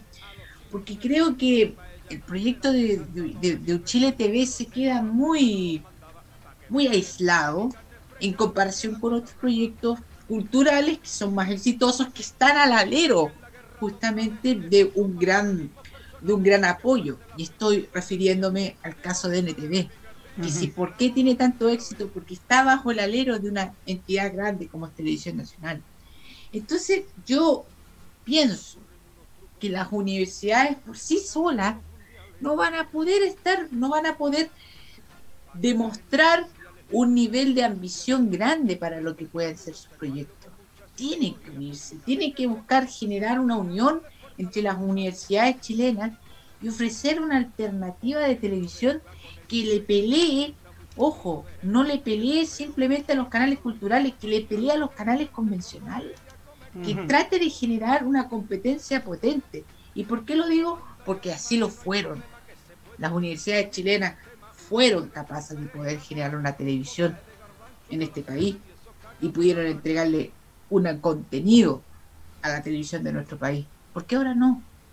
Y también, esto lo estaba pensando, más allá de, de lo que es lo, contingente en lo relativo a la programación de Chile TV, esto es una gran demostración de cómo podemos contrarrestar el poder de la televisión mercantilizada. Porque es la televisión exageradamente mercantilizada lo que le ha hecho tan mal a la televisión en estos últimos 15 años. Todo bajo el alero de los intereses económicos. Eso es lo que nos ha perjudicado muchísimo. Todo solamente por el rating, todo solamente por los réditos económicos. Si existe un espacio protegido de los intereses económicos, no estoy hablando de intereses ni siquiera de los grandes empresarios, sino de los intereses económicos inmediatos, de las rentabilidades económicas inmediatas. Eh, podemos generar algo diferente dentro de la televisión y podemos entregarle al público eh, otra, otra dimensión de lo que puede ser la televisión. Porque la televisión, yo creo que para la mayoría de las personas creen que simplemente es un medio de distracción. Y, y eso yo creo que debería comenzar a quedarse un poquito atrás, porque la televisión puede generar mucho más que un mero elemento de espectáculo y de distracción, sino puede convertirse en un elemento de discusión pública que no sea evidentemente una cosa densa, pero sí que pueda hacer atraer otro tipo de, discusiones dentro de la gente, que la discusión sea diferente, que los argumentos sean diferentes, que la calidad de los argumentos en los momentos en que uno discute puedan ser de mejor calidad. Yo creo que más allá de cualquier ley de medios, de cualquier intromisión estatal a este tema de, la, de los medios de comunicación, lo mejor que se puede hacer es buscar alguna alternativa para que los medios independientes o para que los medios universitarios puedan unirse y puedan generar medios que puedan ser eh, competentes y también competitivos a la misma vez con aquellos que son los grandes y puedan ofrecer alternativas que ayuden a cambiar la dimensión de la televisión. Y reitero, cambiar la dimensión actual de la televisión que solamente está superditado a los intereses económicos inmediatos y que eso es lo que conlleva finalmente a esta trivialización del contenido televisivo que se ve recurrentemente en la televisión abierta. Muchas gracias, Hugo Cárez. Sí, es verdad, es verdad lo que dice. Se ha perdido mucho tiempo, se han perdido. Y esto tiene que ver un poco con lo que con lo que hablábamos en el, en el bloque anterior respecto a Cristina Aguilera. Se han perdido más de 15 años se perdió una década completa, que es la década del 2010, en que pudieron haberse muchas cosas, pero esta televisión mercantilizada, esta televisión, como decía un panelista argentino, este espectáculo del todo nada, frívolo, mentiroso, asqueroso, de esto de... Esto te terminó por... por dejar un forado económico impresionante que al final se desaprovecharon muchas cosas. Se desaprovechó la ficción, se descuidó la entretención, se descuidaron por se descuidaron muchos muchos aspectos por querer hacer una televisión, o mejor dicho, por querer hacer lo mismo que hacen los canales 5 y el canal 123 de, Movistar, que es inventarse su propio mundo. Todos sabemos cómo implosionó ese mundo. Entonces, creo yo que en ese sentido creo que Chile TV merece un impulso y yo, qué bueno que tomaste, que diste ese ejemplo Hugo, porque yo quiero hacer un llamado para que Uchile TV ya comience a pelear seriamente para que esté presente en las importantes cableoperadoras del país. Y no solamente me refiero a Sapen, que, que al menos eh, voluntad siempre va a tener, no por nada agregó nueve canales regionales. Pero sí creo, y creo, creo que es imperioso que Uchile TV esté en varias cableoperadoras, BTR, Movistar, que esté en GTD, esté, bueno, no sé si claro, porque claro ya, ya se va a fusionar, pero en ese sentido es imperioso que para que un proyecto como el de Uchile TV tenga éxito, no solamente tenga que, que quedarse solamente en la televisión digital o en, la, o en el internet o en la señal de envío por YouTube, sino que también tiene que pelear para que pueda estar presente en los cableoperadores, como lo viene haciendo TBR, que TBR está comenzando, que está peleando para poder estar presente en los cableoperadores. Jaime Betanzo, no sé si tienes una opinión al respecto.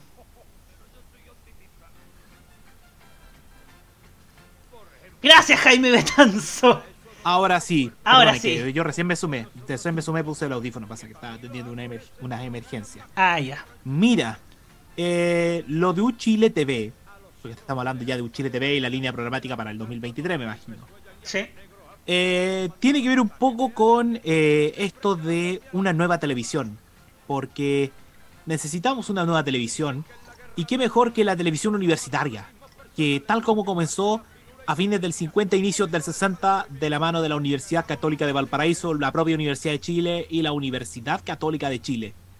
Eh, se necesita reimpulsar este proyecto de televisión universitaria para que el día de mañana podamos tener una mayor apertura en los medios, que no solamente se concentre en el poder económico que hoy día tienen tanto el, el grupo de Carlos Heller como el de Andrónico Luxic, más los medios, más el medio que pertenece a, eh, a Viacom o Paramount, pero en ese sentido, porque era Viacom CBS y ahora es Paramount, como lo es Chilevisión.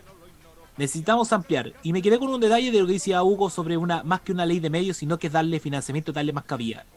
Para eso yo creo que se necesita una ley de medios con diferentes artículos y diferentes secciones. La primera más que regular la línea editorial de los medios, sino que es autorregulación. Yo creo que los propios medios deben autorregularse y para eso es una tarea del Consejo Nacional de Televisión para ya citar a los medios como ya lo hicieron estas últimas semanas, sino que la ley de medios permita la expansión nacional de este tipo de medios para, por ejemplo, la televisión digital, para el, para el cable, porque hoy es necesario ampliar esos canales para que no tengamos que ver más basura como la que vemos con Mega Plus, que al final es solamente un canal de relleno que solamente transmite los programas desde Radio Infinita y algunas repeticiones de, de los mismos programas, como dice Seba Arce en el Tolerancia Cerdo, de cuicos comiendo, cuicos viajando, cuicos conociendo las ruinas, cuicos conociendo famosos, ¿cachai? Tiene que ir más allá. Y creo que para eso es necesario darle cabida en, Sa- en Santiago y en todo Chile al canal de la Universidad de Chile, así como también aquí en, en regiones, por ejemplo, tenemos el caso de la univers- del canal de la Universidad Autónoma que está en Temuco, o el de UCB Televisión acá, que está en la región de Valparaíso, transmitiendo algunos programas envasados y algunos programas de carácter regional, como por ejemplo, hablemos de televisión o Mundo Radio que conduce Alberto Felipe Muñoz. Eh, Es claro, y creo que para eso es necesario otra vez darle cabida a la televisión universitaria para marcar la miselaneidad de este tipo de medios y para tener una apertura, que no nos concentremos solamente en el espectáculo, la noticia, la farándula, eh, que los programas de, de justicia y las novelas, sino algo más allá, como lo es la cultura, las artes, la ciencia, la tecnología y por supuesto la educación, que hoy día está en clave en Chile, sobre todo que estamos en la semana de, de la PAES, que es la prueba para la selección, la nueva prueba de selección, prueba para, para los estudios universitarios. Ajá. Qué bueno que mencionaste esto porque quiero destacar hoy día al programa Hoy se habla de TVN que hoy día habló de el estrés que conlleva prepararse para la PAES. Y creo yo, bueno, en el Hoy se habla últimamente han estado basta- ha- hablado bastante de temas de salud mental y yo quiero agradecer a la gente de Hoy se habla, a la gente de TVN por por dar esta ca- por darle cabida a estos, a estos temas tan importantes con la seriedad que, que, que, que, necesitan también. Así que es muy importante y felicitaciones al equipo del programa de Margot Cal. Roberto, ¿Sí? ¿te das cuenta de algo? Eh, perdón, pero eh, esos temas que se hablan en el hoy se hablan, eran los temas que a veces se hablaban en los matinales antes. Por supuesto. Eran los temas recurrentes que uno hablaba en, en los, y en, las, no- en los noticieros también. El problema es que perdimos el, to- el- perdimos ese rumbo. Perdimos lo que eran las conversaciones cotidianas en los matinales chilenos, en los programas de, de- de conversación. Y, lo, y se perdió por, por los efectos inmediatistas, como lo decía anteriormente. Sí. ¿Cuán mal nos ha generado este efecto inmediatista de querer generar recursos de manera tan rápida para que un programa tuviese éxito? Y yo creo que esto de, de ir a fuego lento, pero seguro, eh, ayuda mucho más que esos resultados inmediatistas de una semana a otra. Y eso pasa en todo ámbito de las cosas. ¿eh? Yo lo podría incluso extrapolar a asuntos como la política, que estamos secuestrados en el, en, en el resultado de las encuestas semanales. Bueno, pero este no es el espacio para hablar de eso, pero dejo el tema ahí en pauta. Ujú. Muchas gracias. Y espero que eso, que ese tema también esté eh, en pauta, ¿no? Em, pues bien, em, acá este tema sin duda ha estado aprendiendo. Em, Rubén Ignacio Araneda Marrique nos dice lo de Chile TV es un proyecto que tiene gran calidad, lo supe por lo de la Convención Constitucional.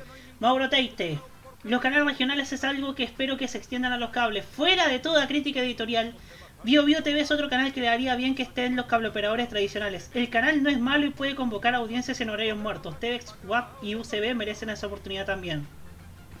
Y es verdad, eh, Bio Bio TV, más allá de las críticas que le tenga el señor Moschati, eh, me parece que es un excelente canal y sobre todo eh, el trasnoche de la radio es bastante bueno. A pesar de que tuve un Sí. encuentro ahí con su con, con Gonzalo Berrera en una oportunidad, sí considero que es un buen que es un buen programa y que también eh, llena ese vacío, ¿no es cierto?, de lo de- dentro de y puede ser un pionero dentro de los canales dentro de los canales nacionales. No por nada. Y lo canal- otro, sí. Y lo otro que, que hay que consignar es que la gente así puede ver la, la señal nacional de Bio Bio, le puede escuchar los programas de nacionales de Bio Bio que no se pueden escuchar en alguna emisora. Por ejemplo, en Valparaíso tenemos una señal que es propia y que eh, transmite algunos programas de Bio Bio de Santiago, pero no nos transmite todo. Por ejemplo, las mañanas tiene un programa mi amiga Karina Chávez junto a otro locutor que no me acuerdo, Rolo Han. Y después en la tarde está nuevamente mi amiga Karina con otro gran amigo, Simón Valdebenito, que también es conductor del programa del trasnoche de la radio en algunos Ajá. fines de semana. Ajá. Y creo que sería bueno porque ahí está, por ejemplo, Álvaro Escobar, está Julio César Rodríguez en las tardes, además del equipo de Bio Bio Deporte, además que transmiten algunos espacios. Por ejemplo, tú destacaste que Bio Bio hace una semana entrevistó a un artista que fueron a un evento internacional acá en Chile, que no me acuerdo cuál es. Lola Índigo. Bueno, Lola Índigo. Uno de los pocos medios que entrevistó. a Lola- Entonces, ¿qué mejor? Y la radio, y hoy día creo que la radio cumple con ese rol que tanto tú anhelas, Roberto, en lo personal. Y no- ¿Sabes qué? A Independiente, claro, independiente de las críticas de la línea editorial, bastante, no, sí, no quiero decir subversiva, sino muy, muy pasada la punta de Mochiati. Pero visceral podemos llamarlo. Quizás la palabra más Visceral, visceral. visceral, visceral. Ese que la tenía la palabra, pero no encontraba cuál era. Pero Muy a pesar de- argentinófilo. Sí, sí, y bueno, la referencia de él es la nata. ¿Qué más podemos pedir? Pero el sí, el medio es bastante bueno. Bio Bio TV es, es- es para destacarlo, muchachos. Así es. J Producciones Audiovisuales nos dice, deberían los canales regionales potenciarlos mucho más que otros medios y darles más cabida a ellos. U Chile TV. No, entendí mucho, ¿ah? No entendí. Mauro Teite nos dice, y Movistar darle espacio en su liga convencional y no dejarlo apartados en una app que al menos con la actualización reciente le dieron un poco más de visibilidad al agregarlo al lado de las OTTs. Creo que eso también falta en Movistar. Archivos en VHS nos dice algunos canales regionales que no tienen contenido y hay casos de que solo emiten envasado y no tienen suficientes programas locales. Doy, unos casos acá en la región. TVNet y Décima TV en Chiloé. Décima TV partiendo porque tiene unas gráficas horribles. Me ha tocado verlo porque está en Movistar. Creo yo que me- mejor mejor contenido tiene el canal 2 de Quillón y eso que es un, y eso que casi funciona como repetidora de, de TVR en algunos casos. Y Archivos en VHS nos dice también, se requiere financiamiento mayor de la ley de medios y que publicidad de Santiago se distribuye en los canales de Arcatel. Uchile TV lo que me gustó fue que tuviese un espacio de cine clásico libre de derecho de autor, aunque me gustaría que se atribuyera, que, que se abriera otros títulos clásicos del cine americano y chileno. Ojalá, quizá, oye, podría ser bueno que en Uchile TV pasaran ese ciclo de cine patrimonial que pasan a veces en el canal de la Cámara de Diputados, ¿no? Archivos El del cine recobrado. El del Sí, cine eh. recobrado. Sí, el del cine recobrado, porque también pasa, eh, también recuerdo que yo era un especial sobre publicidad, sobre la publicidad que se emitía en el cine en los 50, que también es muy bueno. Sí, y que alguna vez lo repasamos documental. privadamente. Sí, muy buen documental. Muy buen Tremendo. documento. Sí.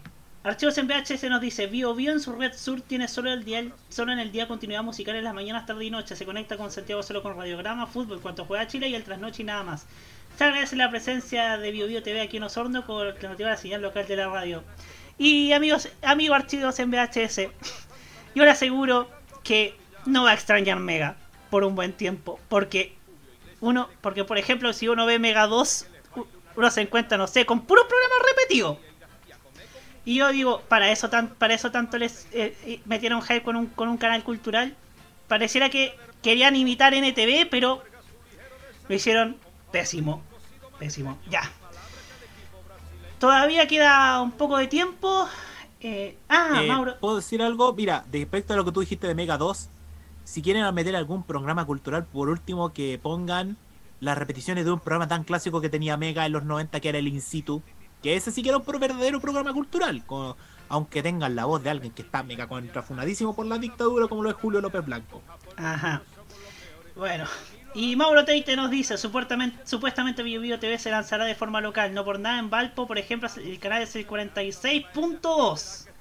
Ah, Bueno. aparte, bueno, no sería malo tampoco, fíjate. Mira, canal, mira, yo sé que canal 9 hay un lío de Bio Bio TV en Concepción, ¿por qué no se puede se puede pasar? Porque en, en Concepción, porque ya está canal 9 Bio Bio TV, Bio Bio Televisión se llama así, y el único lío que impide que se emita Bio Bio TV como tal en Conce, a pesar de que está el 9.2 el Bio Bio TV, pero está en negro, el único punto de la piedra de tope es el nombre de canal 9, que es similar a Bio Bio TV. Entonces yo le digo a los Ah. entonces yo le digo a la señora Mochati, por, hagan la corta y llamen al canal el 9. Por- Porque hoy día nadie llama canal 9, nadie llama canal 9 como canal 9 Bio Bio Televisión, lo llaman o canal regional o le dicen el 9, se lo aseguro. En Conce pasa eso. Por ejemplo, para informarse que ponen el 9 o por último TVU, el 11, que que hecho sea de paso ahí, claro. ahí trabaja un gran amigo que es Pablo Ortiz que debutó siendo teloneado por Florerito de Mesa. Por Dios. ¡Oh, qué momento! Ese fue, ese fue el mismo día en que debutó Pablo Ortiz cuando actuó Sí. Florerito de Mesa. Oye, entre florerita de de, me- de entre florerito de mesa y planta carnívora, ¿quién sería el más cringe y ñoñoíno de todos esos? Oye, oye, oye, y, y- y eso que. Y eso que hablando de Florerito de Mesa, hay, hay flores que han, que han actuado en el Rock en Conce, ¿ah? Que han- Tremendo. pero bueno, pero bueno. Pero, pero sí, un saludo a, a, a Pablito Ortiz, de, de- que, que, que hace. Que, que estás en los viernes en la comunidad del contenido en Canal 11, ¿ah? Ah, a propósito, Sí, en Canal 9, la semana pasada, en el, en el 9, en Bio Bio TV de Concepción, eh, en el matinal, que es nuestra casa, que es uno de los matinales más importantes de Concepción, ¿sabe quién entrevistaron? A Anto. Bosman. La misma que, Oh. que- con las que nos tocó entrevistar el Abrazotón. Y que la semana pasada tuvo su concierto. Y que la semana pasada tuvo su concierto y habló de eso para un medio de Concepción, que, es, que era nuestra casa de Canal 9. Así que creo yo que lo que no se ve en los matinales de los canales grandes, quizás se ve en los canales regionales. Principalmente. Oye, Roberto, ¿Sí? eh, eso es importante también destacar el esfuerzo de las tele- y, y esto también lo recalqué la semana pasada cuando estábamos conmemorando el Día de la Televisión. El esfuerzo que están haciendo las televisoras regionales es algo bastante meritorio. Y por supuesto Concepción, que es un buen punto, pero también yo creo que los que se quedaron un poquito retrasados y los que están un poquito atrasaditos en este momento es Valparaíso. Sí. Eh, con, eh, pe- perdón Jaime, perdón Jaime que usted está involucrado en eso, pero ahí podría haber algo más, un esfuerzo más grande, si es la segunda ciudad más grande de Chile, Concepción, pero eh, Valparaíso fue la ciudad en donde se formó la televisión chilena y se Sí. espera algo mucho más. Es que sí, uno. Yo soy. Mira, Valparaíso dentro de muchas cosas, es primero varias cosas. Primer cuerpo bombero, primer diario de Chile, primer canal de televisión, primer club de fútbol. Pero pasa que el centralismo en sí ha, eh, ha destruido a Valparaíso. Y la concentración también portuaria para San Antonio también la deja en menos. Y claramente faltan medios por cubrir, y sobre todo porque en tres semanas más, Hugo, se viene tal vez el reencuentro musical más grande que tiene Valparaíso, el Rocódromo, que se va a hacer en, el, en las canchas del mítico Parque Alejo Barrios, que está a, la- a espaldas del Estadio Lea Figueroa en Playa Ancha. Y que van a ir artistas, por ejemplo, de talla de los tres, va a ir Congreso, Inti Gimani y Javier Amena, hasta Princesa Alba. Y, y falta un medio de comunicación que cubra eso. Bueno, habitualmente va Radio Ridoque, pero un medio televisivo eh, falta su cabida y creo que este también es un comentario. Creo que esto le podría ser bien a Televisión Nacional darle cabida a este tipo de eventos como Rock en Conce y el Rocódromo. Por último yo. en NTV, por último en NTV, que es, que es para, este tipo de contenido. Por supuesto. Y es todo el día. Desde la tarde hasta, que- hasta la noche. Ah, o sea, casi como Rock en Conce. Entonces, porque Rock en Conce va, porque- parte en la tarde y termina en la noche. Sí, este evento eso sí lo organizan las escuelas de rock de Chile. Ah, pero tiene- junto con rock tiene mucho pop. Y por Claro. ahí está desde hace muchos años a lo menos el, el rocódromo. Ajá. Prefiero el Rocódromo que esa porquería de los mil tambores, weón. Mauro, Sí, es que lo de, lo de los mil tambores es solamente eh, Ah. basura, basura, eh, a veces ruido molesto. Sí, no estoy nada en contra de los de los de los de la pero a veces eso conlleva al alcoholismo y a cómo dejan sucio al paraíso. O sea, ese, ese evento no le gusta a ningún porteño actualmente. Sí. No, pues le gusta obviamente a, a lo más hippie, digamos. y ojo, y ojo, ayer en Viña del Mar se hizo un se hizo como un carnaval, una especie de carnaval, algo así, como que, fue un festival cultural que fue casi como el carnaval de Viña. El sábado. El sábado fue. El sábado. Fue el Sí, eh. sábado y recorrió diferentes partes de los cerros de Viña. Obviamente que estuvo la, la alcaldesa Macarena Ribamonte y recorriendo algunas partes, pero ese es el Festival Cultural de Viña del Mar, así se llama, y fue entre sábado y domingo, en tanto en, en, en aguas, en el sector de Agua Santa, que es Nueva Aurora, Miraflores, Gómez Carreño, Forestal, el centro de Viña en la Plaza Colombia y la Avenida Perú. Y, y eso muestra la diversidad de lo que es la, la fiesta musical. Y esto es un evento que también financia el Estado chileno a través del gobierno regional y del consejero y de los consejos regionales de Valparaíso. Ajá, así es. Y Mauro Teita aquí nos dice, y Valparaíso, el primer supermercado Santa Isabel. No, tupu. No, tu Archivos en VHS le dice, Santa Isabel, la versión fruna de Jumbo, no es versión fruna, ahora se dice versión La Polar. Vamos a la Oh. música, vamos a la música mejor, vamos a escuchar a alguien, a alguien que sonó en algún momento para el Festival de Viña, pero lamentablemente no se dio. Se dará quizás en 2024, quién lo sabe. Jennifer López que este año que este año, que celebra los 20 años de su disco This Me 10 con una reedición llamada This Me Now que lanzó el pas que lanzó el, el teaser el pasado viernes en su Instagram. Esto es Jenny from the Block y ya seguimos en la cajita para cerrar este capítulo de hoy con las reflexiones finales. Ya volvemos.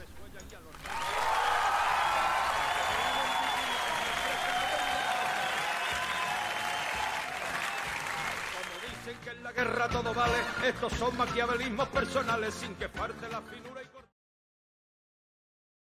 Children growing, women producing, men go working, some do stealing. Everyone's got to make a living. LOX, yeah. J Lo, yeah, yeah, yo, yo, we off the block this year.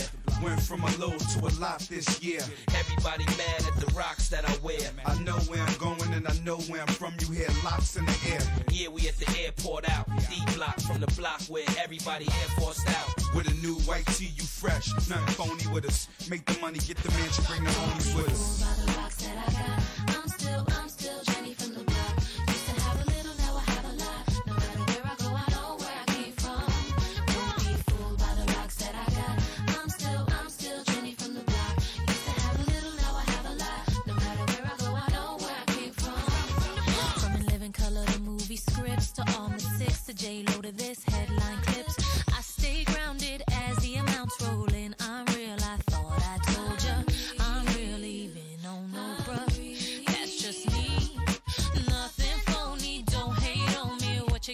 What you see.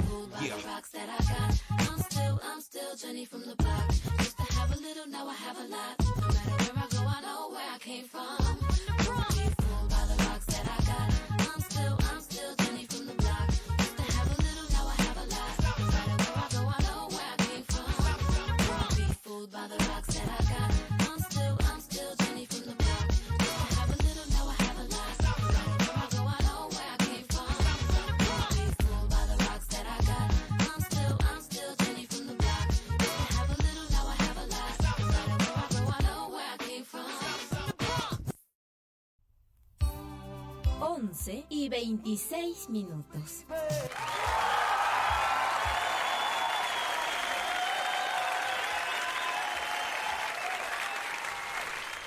Así es, estamos cerrando ya el capítulo de hoy de la cajita del mundial en donde hablamos de cualquier cosa menos del mundial, pero al menos somos más dignos para hablar de otras cosas aparte del mundial. ¿eh? Ustedes comprenderán, ¿no? Pero quiero cerrar este programa con, como siempre lo hacemos, con las reflexiones finales del día de hoy, partiendo por Jaime Betanzo.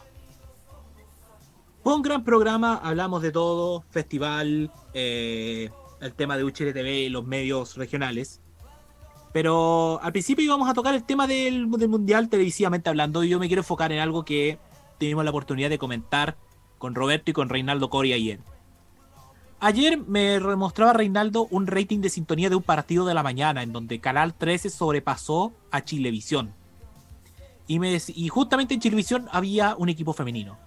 Este de la mano de Rocío Ayala y Javier Naranjo.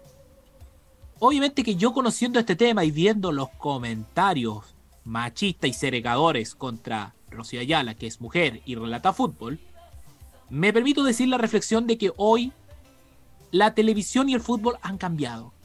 Que no es lo mismo que hace 20, 30, 40, 50 años. Que hoy día las mujeres tienen cabida en este deporte.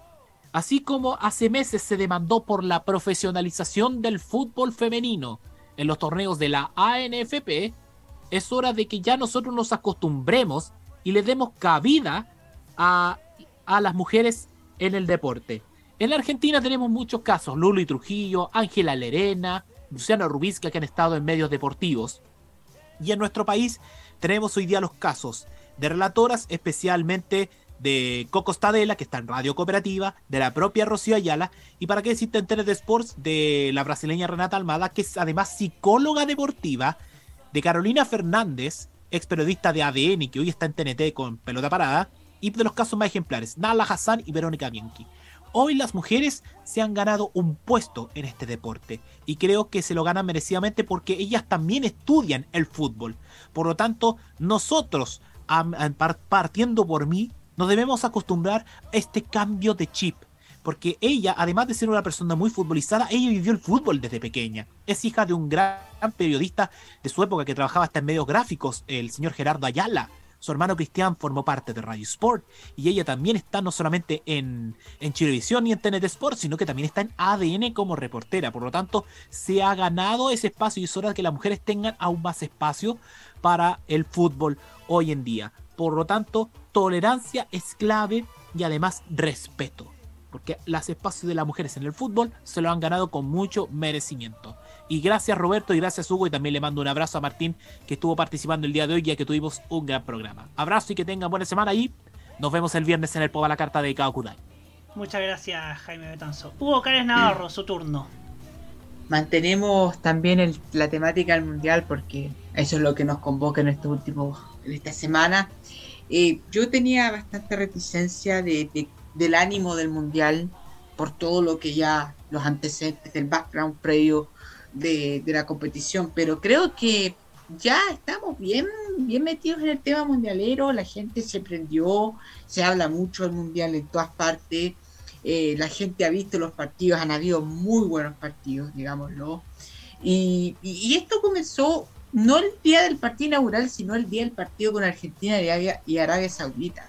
Ese fue el partido que yo creo que motivó a que la gente hablara del mundial, porque el resultado fue impredecible, fue increíble que una de las selecciones más débiles en el papel le haya ganado una de las principales favoritas para ganar el mundial. Generó ese morbo, generó todo lo que lleva un mundial: el morbo, las, las bromas, el folclore. Y, y si ahora estamos en ese ambiente, en el ambiente en donde el mundial es más importante que los hechos trascendentales dentro de un país. Yo creo que yo, yo tengo Twitter, muchos tratan de evitar Twitter, pero gracias al Mundial de Fútbol prácticamente no se sintió el paro de los camioneros. A pesar de lo duro que ha sido el paro de los camioneros, el Mundial de Fútbol ha cumplido nuevamente con ese papel de, de, de- como de suavizante de los asuntos, de, suavizante de las controversias, de las noticias más, más dolorosas, más duras. Y nos ha puesto como en una, en una, en una condición más, más positiva. Y no en el sentido de que no, no estamos preocupados de lo que está pasando aquí en Chile, pero sí en el sentido de que hay otras cosas por las cuales se puede conversar. Hay otras cosas por las cuales nosotros podemos discutir. Y, y discutir de algo del fútbol, que al fin y al cabo es un deporte, es un juego, no nos va a hacer daño a nadie. Y eso es algo positivo, porque en estos últimos tiempos estamos condenados prácticamente al daño, a dañarnos entre nosotros, por un tema que no, de- no deberían causarnos daño.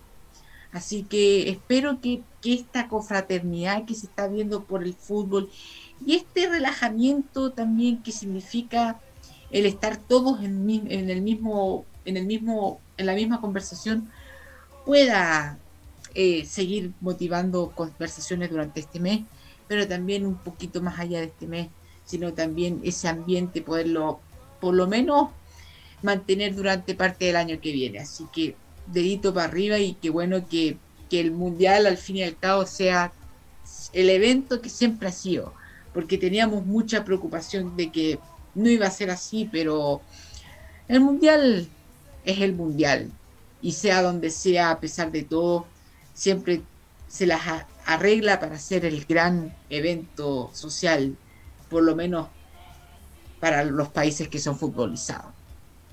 Muchas Muchas- gracias Roberto y, y bueno, esperamos estar la próxima semana aquí en esta, en esta cajita del mundial. Muchas gracias, Hugo Cárez. Quiero hablar acerca de mi reflexión acerca de uno de los estereotipos que ha, que ha importado la farándula chilena desde Argentina, que es el estereotipo de la botinera. ¿Qué es la botinera? Una, una modelo que se hace famosa por, o- por meterse o por tener una relación amorosa con un futbolista. Y eso, y se le llama la botinera de, de manera despectiva. Porque eso, porque eso trae una mala imagen a él y le trae una mala imagen también a ella. Ahí en Argentina todavía está ese estereotipo de la botinera. Como pasa con Tini Stoessel y su re- relación con Rodrigo de Paul. Que fue incluso tildada de mufa después de que Argentina haya perdido con Arabia Saudita. Creo que no está en los tiempos quizás para culpar de todo a una mujer y menos en alguien que no tiene arte ni parte en el rendimiento de un futbolista, como es el caso de Tini Stoessel, que además es una tremenda cantante. ¿Pero a qué me refiero a esto? Resulta que el pasado fin de semana estaba viendo en televisión un- una, unas, o sea, más que nada en el canal de YouTube de Televisión, una, una web serie, un web show, en donde Maura Rivera hablaba sobre cuánto le afecta a ella los comentarios que recibe solamente por ser pareja de Mar González. Ustedes saben que... Entonces, ahí es donde yo pienso, yo recuerdo al Chile de hace 10 años. Ese Chile farandulizado, pero hasta por los codos.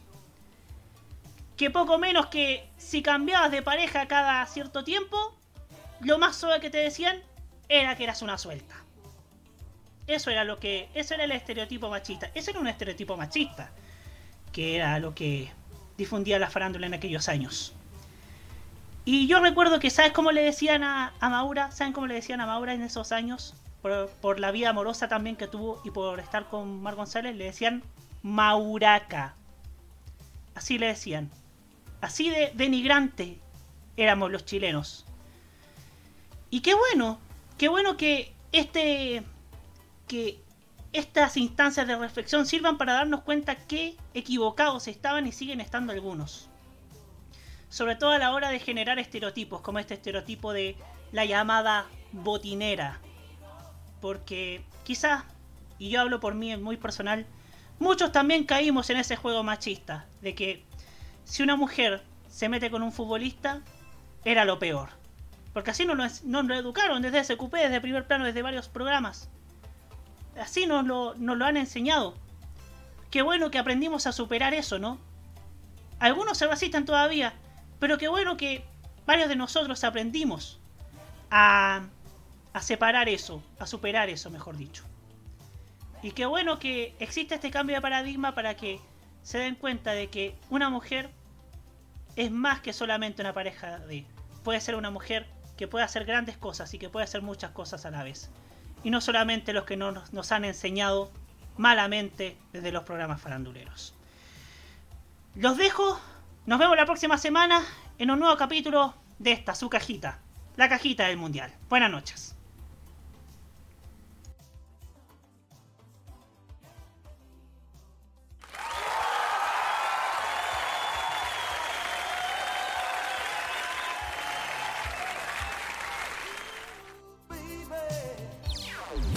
Opiniones emitidas en este programa son de exclusiva responsabilidad de quienes las emiten y no representan necesariamente el pensamiento de modoradio.cl.